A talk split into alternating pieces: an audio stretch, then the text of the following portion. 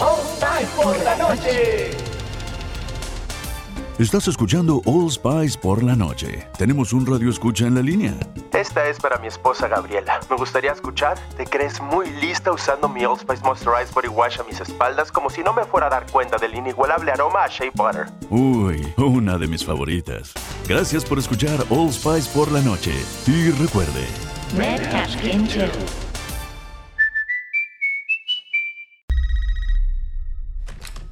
Hello? Would you like to play a game? Este viernes, prepárate para gritar de miedo. Scream, clasificada R, solo en cines el viernes. Cinefiliando, tu podcast sobre estrenos de cine, series, servicios de streaming y mucho más. Ender Camero y Samuel Sorto nos contarán lo más relevante de la semana sobre el séptimo arte. Ve por tus palomitas y que empiece la acción.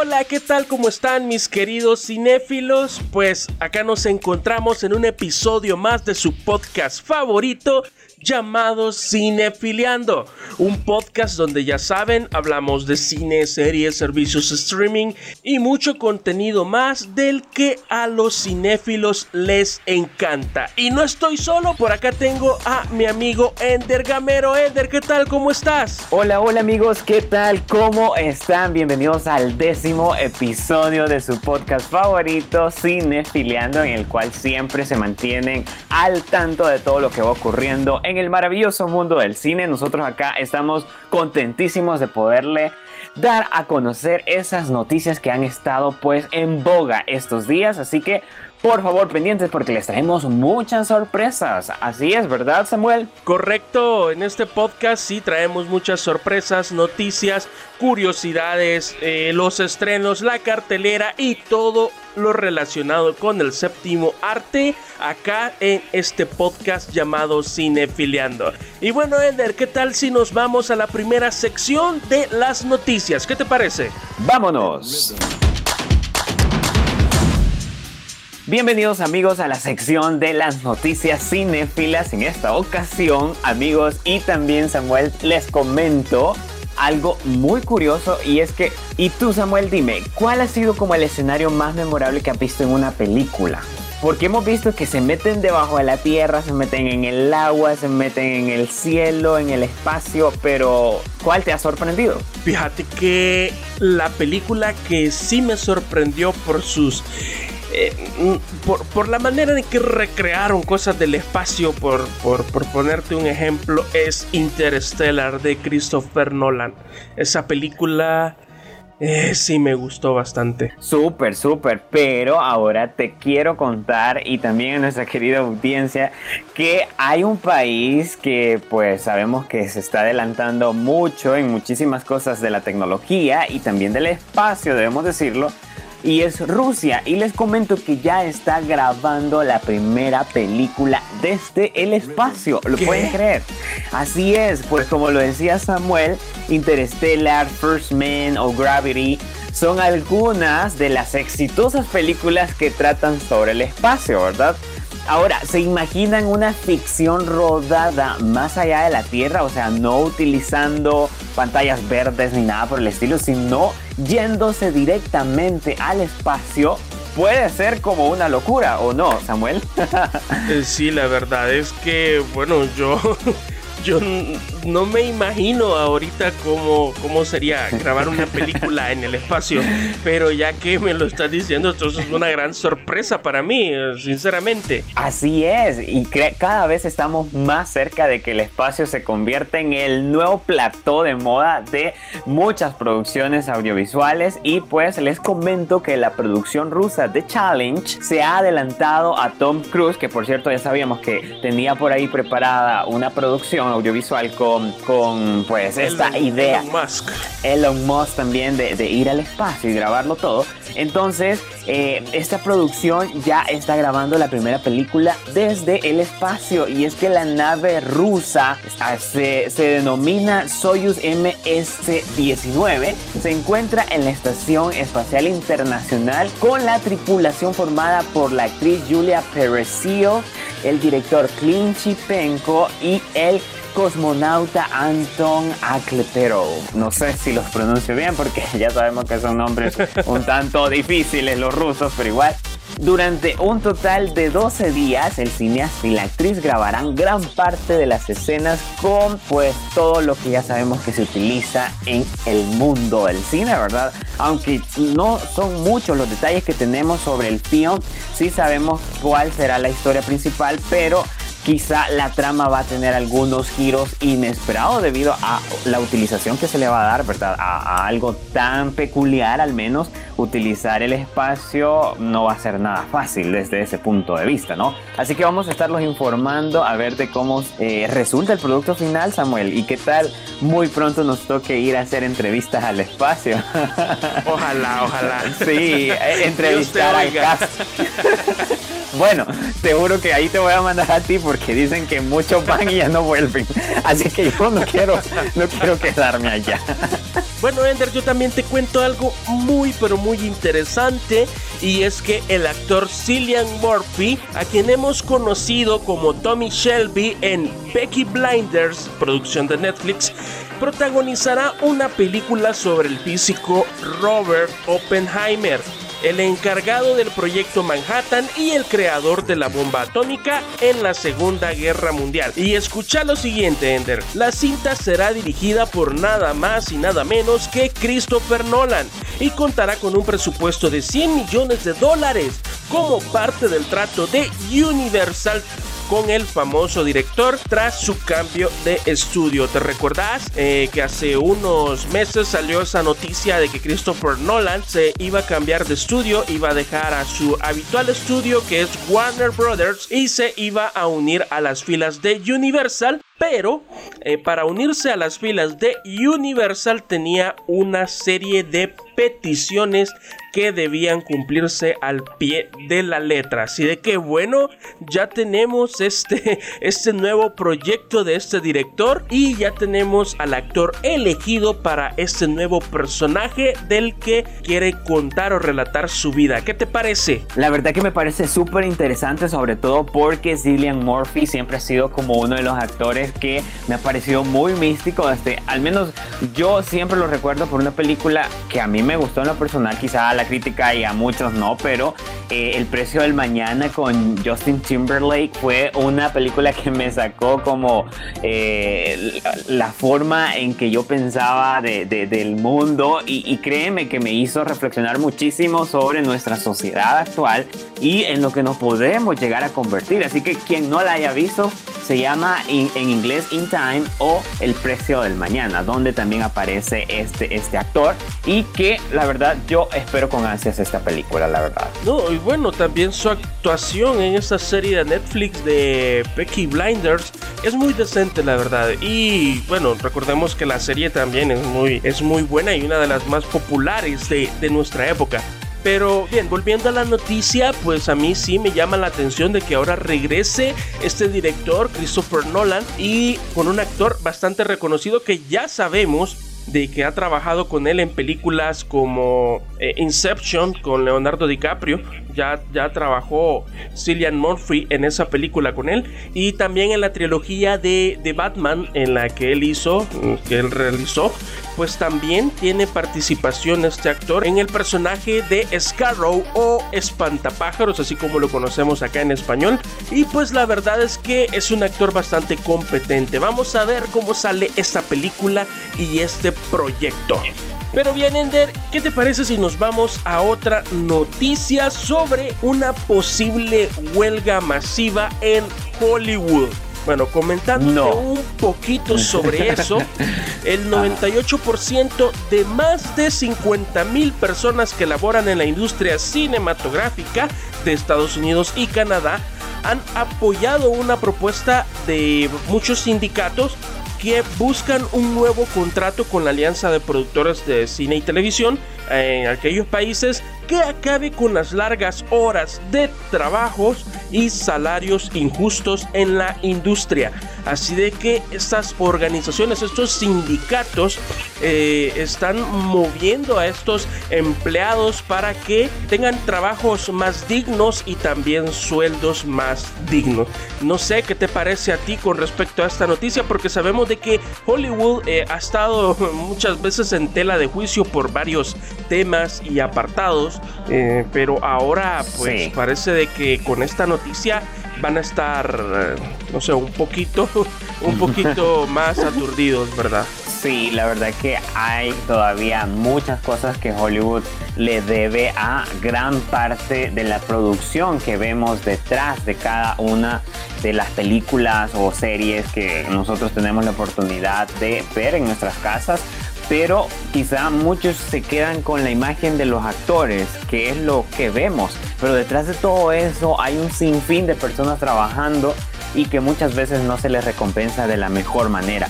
Y también lo podemos, lo podemos ver con las mujeres, que creo que en episodios anteriores le hemos hablado, este, Samuel, que aunque, aunque digamos que, por ejemplo, Daniel Craig gane 150 millones, entonces, y, venga, no sé, Jennifer Lawrence ganando 50 millones.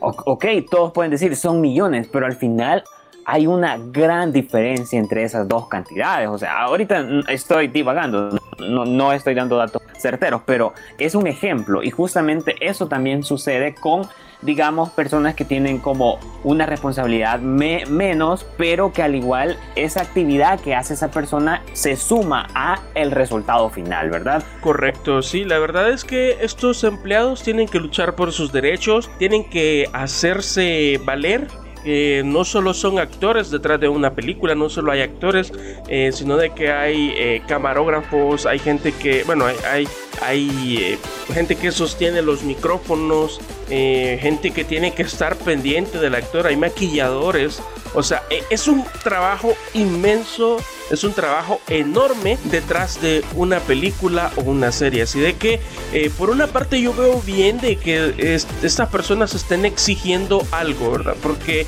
eh, si bien la industria del cine a veces es un poco cruel y no le, no le reconoce bien su trabajo, si puedo decirlo así. Exacto.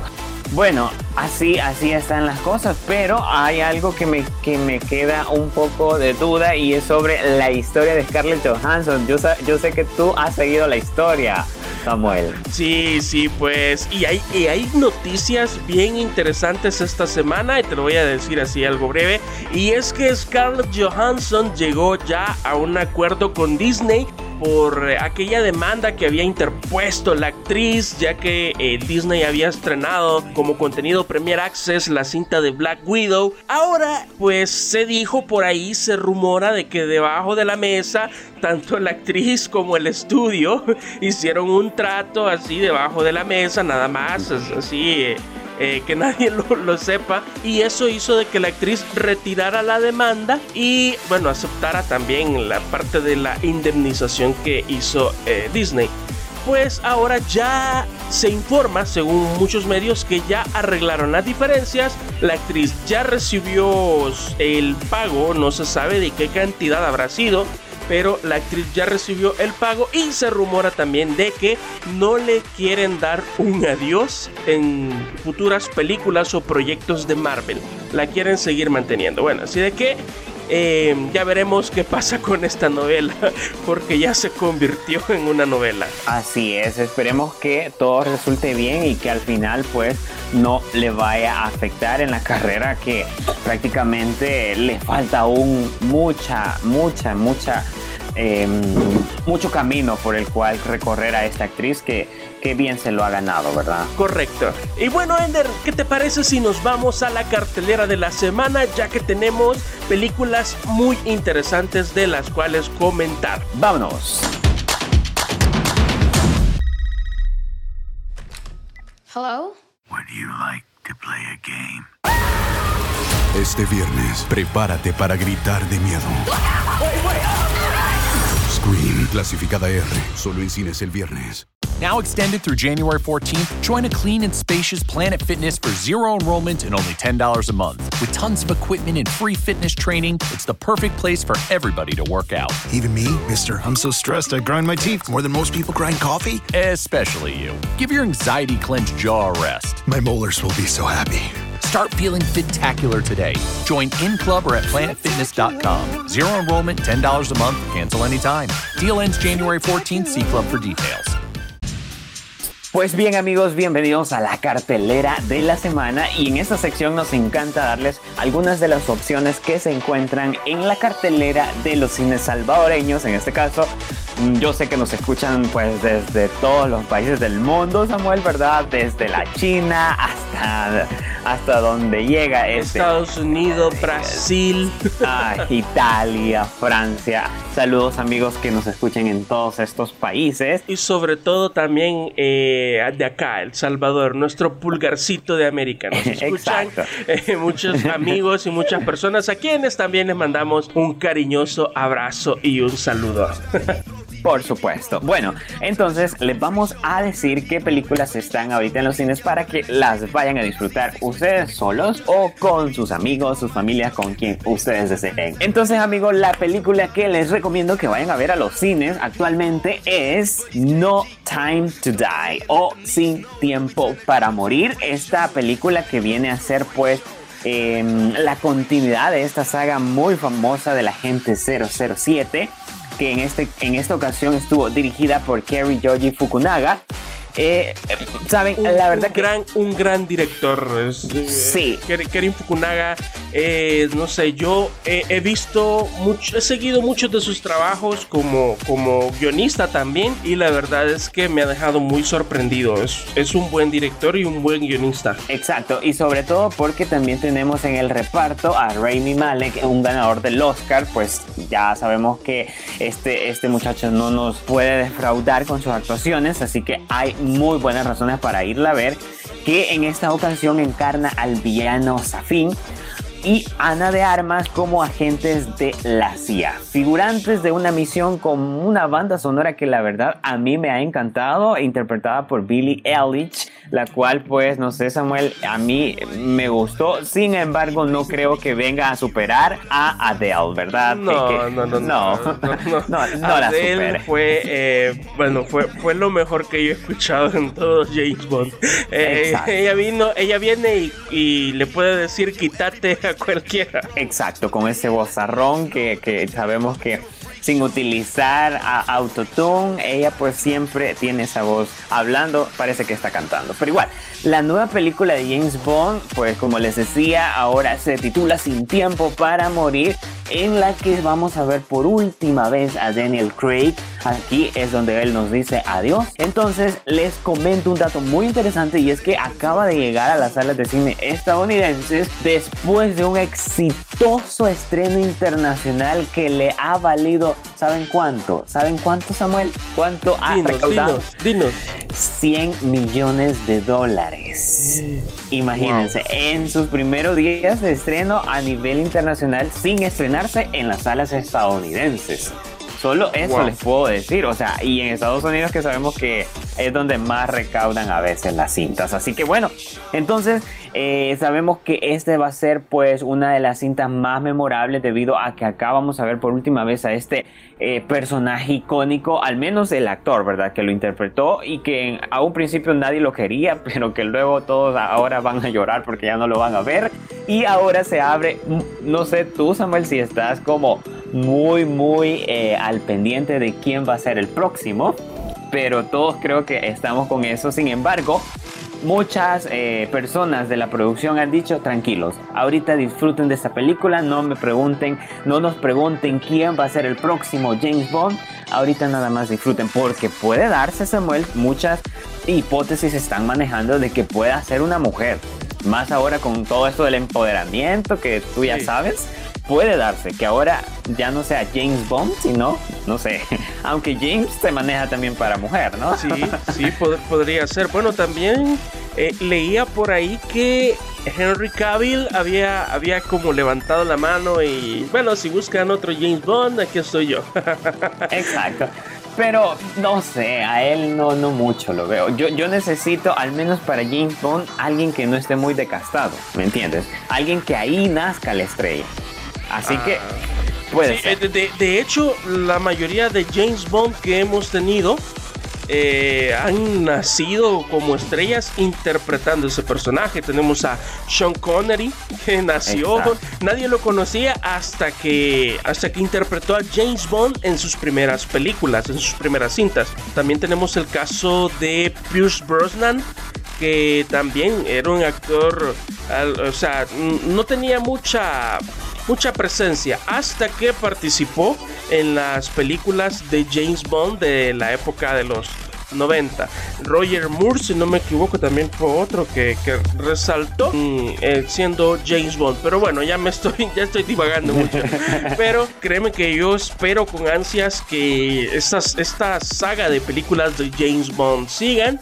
Y qué bueno de que em, por un lado eh, se están despidiendo de una manera eh, bastante cordial. Están despidiendo a, a- a- a Daniel Craig, que sabemos que él ha dado mucho, ha dado mucho a esta saga con películas de James Bond que hasta la fecha creo que te lo voy a decir así para mí eh, Da- Daniel Craig ha sido el mejor James Bond Eh, va a ser difícil que alguien más venga a, a llenar ese vacío que, de- que Sí. dejará Daniel Craig Hay unos zapatos muy grandes Sí. para el próximo actor, la verdad. Así Correcto. que bueno, suerte para el siguiente. Pero hay otra opción que nos trae Samuel. Y sí, bueno, tenemos a Venom 2, eh, o como se conoce, Carnage liberado, ya que nos traen eh, esta introducción de este nuevo personaje en este mundo creado en la película ya por el 2018 de Venom. Y bueno, esta película, eh, si el propósito de una secuela es superar a su predecesora, pues Venom Carnage liberado lo ha hecho 18 y con creces. La película no solo presenta unas escenas de acción mejoradas, sino que también se inclina aún más en el humor negro que hizo de la primera un éxito. Tom Hardy vuelve a darle vida a Lethal Venom, uno de los personajes más populares y complejos de Marvel. Esta película, como lo, lo hemos dicho en el podcast pasado, es dirigida por Andy Serkis, este director que también es, es actor, ya, ya conocimos muchos de sus personajes, más que todo esos personajes de CGI, pues ya sabemos cómo es este actor, cómo los ha interpretado, pero eh, esta película es dirigida por él. Ah, la película también está protagonizada por Michelle Williams, que regresa a su papel,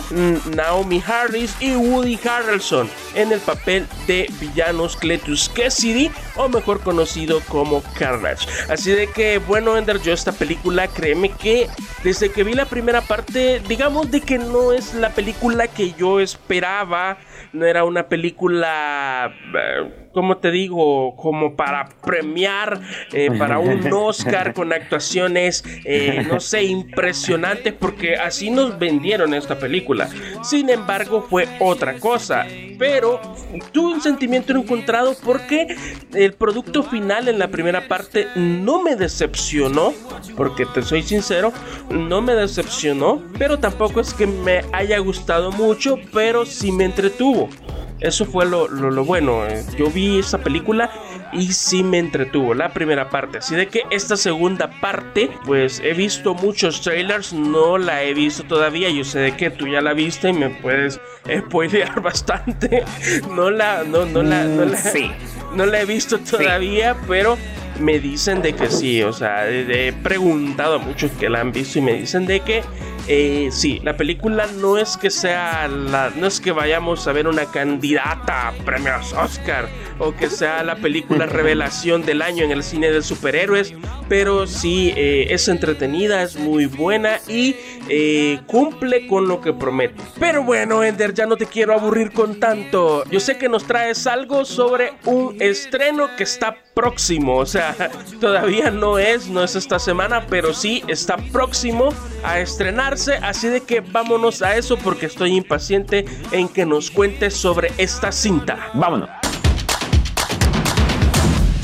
Y así es amigos, vamos a hablar de esta cinta titulada Doom y que ya hemos venido hablando en episodios anteriores, o sea, este es un seguimiento que le hemos venido dando desde los festivales en los cuales se estrenó y que ha tenido como una crítica muy, muy contradictoria, ¿verdad? Pero al final, como lo decíamos con Samuel, la crítica que vale es la que nosotros mismos damos, ¿verdad? Al momento de sentarnos, sentarnos en la sala de cine y en, la butaca y decir, ok, ¿esa me, me, gustó o no me gustó? Pues bien, les comento que se va a estrenar en El Salvador el 21 de octubre, así que amigos, desde ya les decimos, ahorren, ahorren para que vayan a verla. Esta sería como una nueva adaptación cinematográfica del clásico de la ciencia ficción Dune que se estrenó allá por 1965. Samuel, ¿cómo estuvo ese estreno? No sé. muy, no sé, muy, bonito, muy interesante. ok, imagínense, en el 65. Este, pues, eh, sabemos que es una adaptación de, mm, de, de Frank Herbert que ha sido dirigida por este cineasta nominado al Oscar y también director de películas tan brillantes como Blade Runner 2049. Sabemos que este director ha decidido llevar a la gran pantalla la historia de Paul Astrid en dos entregas y la primera es Doom, justamente esta que vamos a ver el próximo 21 de octubre, que por cierto ya está en algunas salas de ciertos países. Nosotros no vamos a ser de los primeros, pero vamos a, verla, obviamente, ¿verdad? Entonces les quiero decir que ha superado ya los 100 millones de dólares en recaudación, al menos en estos países que ya tuvieron la oportunidad de verla. Y eso también como en el caso de quiero ver de, de, la película que estábamos hablando anteriormente de Sin tiempo para morir, que también ha sucedido así, o sea, se estrenó internacionalmente, pero en las salas de Estados Unidos aún no, imagínense, o sea, aún falta mucho por recaudar, así que parece lo que, pasa, lo que pasa es que ha estado dando vueltas en festivales de cine, creo yo. Exacto, exacto, y justamente eso es lo que nos, nos ya nos está diciendo que ya hay luz verde para la segunda parte, ¿verdad? Vamos a ver qué más sucede porque acá vemos a un gran elenco. De hecho, eso hablábamos con Samuel. Sí. Vemos a, Timothy eh, Chalamet, a Rebecca Ferguson, Oscar Isaac, entre otros, ¿verdad? Vamos a tener un gran elencazo, como dicen. Bueno, nadie conoce a estos actores, la verdad. No, no, no, la verdad que no. Aunque debemos decirlo que eh, Timothy Chalamet se va convirtiendo como en el sucesor, o no sé cómo tú lo ves, pero yo lo veo como el sucesor de Brad Pitt. Solo que creo yo que con un poquito más de talento en cierta medida, ¿no lo crees, Samuel? Me, me impresiona porque desde que, bueno, yo que he visto un par de películas de, de, de Timothée Chalamet, pues me ha sorprendido de que muy joven y se le nota la calidad de, de, actuación. sí. Justamente. Sí, sabemos que, que, Brad Pitt pues también, o sea, no se duda de su talento, pero ha tenido como una influencia muy comercial, de cierta medida, ¿no? Sí, sí, eh, o sea, Brad Pitt es como de esos actores de que cuando lo han requerido para papeles eh, muy eh, muy, pesados, sí ha hecho papeles pesados, pero también cuando lo han requerido para papeles más relajados, comerciales, también ha estado ahí. Ese es el detalle. en cambio, Timote, yo le veo como que más la pinta mm, como Leonardo DiCaprio, que siempre va escogiendo papeles. papeles que le benefician, que le benefician más a su carrera. Justamente. Entonces estamos invitados y ya les vamos a seguir informando qué va sucediendo con esta película que esperamos sea todo un éxito también en nuestro país, ¿verdad? Nos vamos ahora entonces con la sección de la recomendación de la semana. Vámonos. Bueno, Ender, y bueno, aquí me voy a dar gusto. Sí. recomendando, recomendando esta serie eh, para nuestros amigos cinéfilos que aman el trabajo de este director em, que para mí es uno no, no sé eh, yo siempre he sentido a este director como, como uno de los más infravalorados por decirlo de alguna manera porque eh, siento que sus trabajos mm, no han tenido la repercusión que otros directores sí tienen. Y estamos hablando de David Fincher, este director que ya nos ha traído joyas, películas que son una verdadera obra de arte.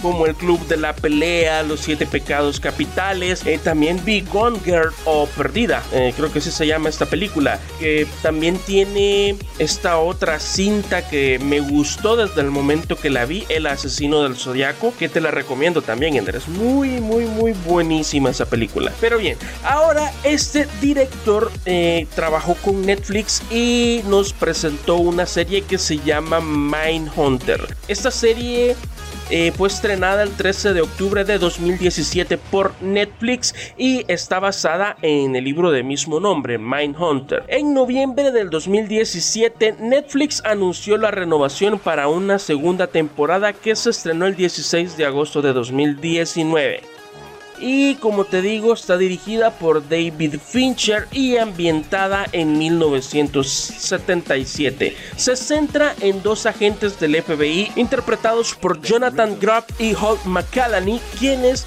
entrevistan a asesinos en serie en prisión para intentar resolver casos en curso. Bueno, recordemos Ender que en la década de los 60, 70 fue, fue una época donde aparecían bastantes asesinos seriales. Y esta serie juega con esa psicología del asesino. Porque en esta serie se nos plantea de que el asesino o estas personas que, que hacen crímenes son eh, o los hacen porque porque son malos, ¿verdad? Sí, así los la policía tenía porque son locos. Sí, porque son locos y la policía tenía ese eh, ese mm, eh, ese pensar antes con respecto a esta gente pero a través de esta serie y también porque David Fincher, no sé, siempre le gusta trabajar este tipo de personaje, le gusta adentrarse en la psicología de los asesinos, ya lo vimos en, en el caso de la película del asesino del zodiaco una película muy personal de David Fincher porque a él le gustan ese tipo de personajes. Eh, pero bueno, a lo que voy es de que en esa época se, tenía eso de que eh, los, la policía, el FBI, todo el mundo creía de que esta gente estaba loca porque estaba loca. O sea,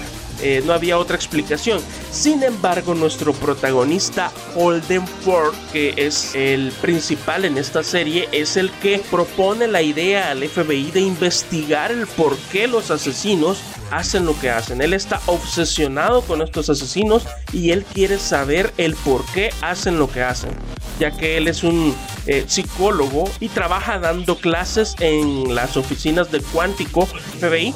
Pero para no spoilearte mucho, para no darte mucho contexto, sino que irnos al grano, eh, es lo que nos relata esta serie eh, sobre adentrarnos en la psicología de los asesinos. Y a mí este tipo de series policiales me fascina, te, te soy bastante honesto. Y más cuando son basados en personajes reales, porque nuestros protagonistas van a entrevistar a asesinos en serie real. Como bien dicen que muchas veces la realidad supera la ficción, ¿verdad? Pues bueno, ahí está la recomendación. Nos vamos ahora con el soundtrack de la semana. Vámonos.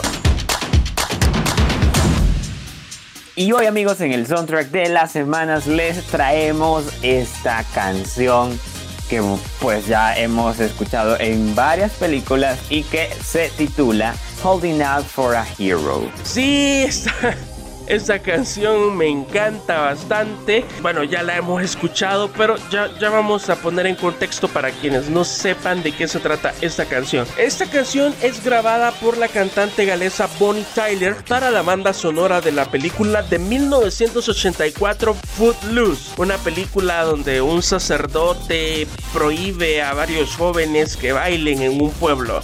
Eh, eh, yo crecí con esa película viéndola en, el canal 6. y más tarde apareció en su álbum de estudio Secret Dreams and Forbidden Fire en 1986. La canción fue escrita por Gene Steinman y Dean Pitchford. La canción fue interpretada por el hada madrina en Shrek 2.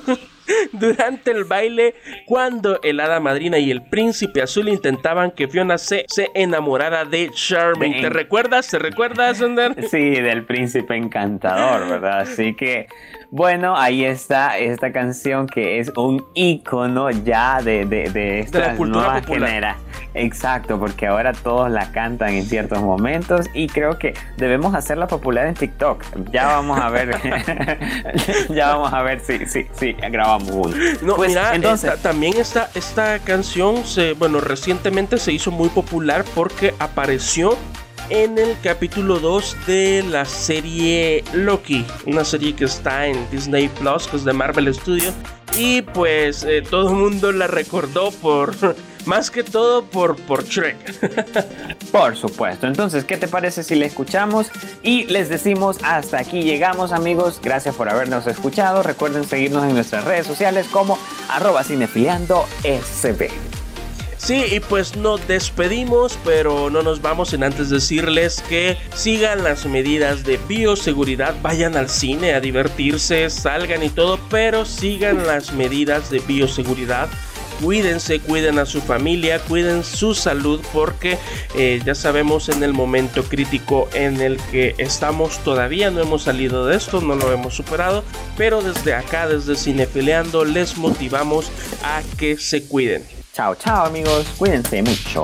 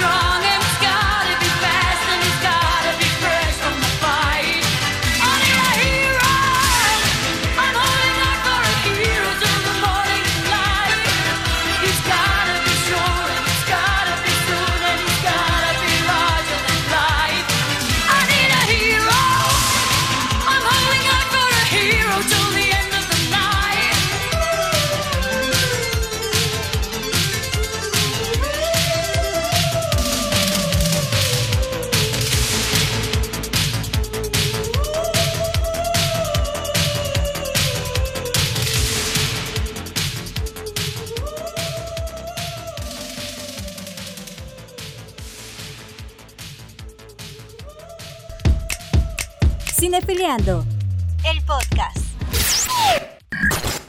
Aquí en The Home Depot queremos ayudarte a hacer cosas grandes, muy grandes, enormes. Desde herramientas pequeñas hasta maquinaria pesada, tenemos todo para tus proyectos sin importar lo grandes o pequeños que estos sean. Y en The Home Depot puedes alquilar y reservar por internet y recoger en la tienda. La app de The Home Depot. Haces más, logras más. Hello? Would you like to play a game? Este viernes, prepárate para gritar de miedo. Scream, clasificada R, solo en cines el viernes.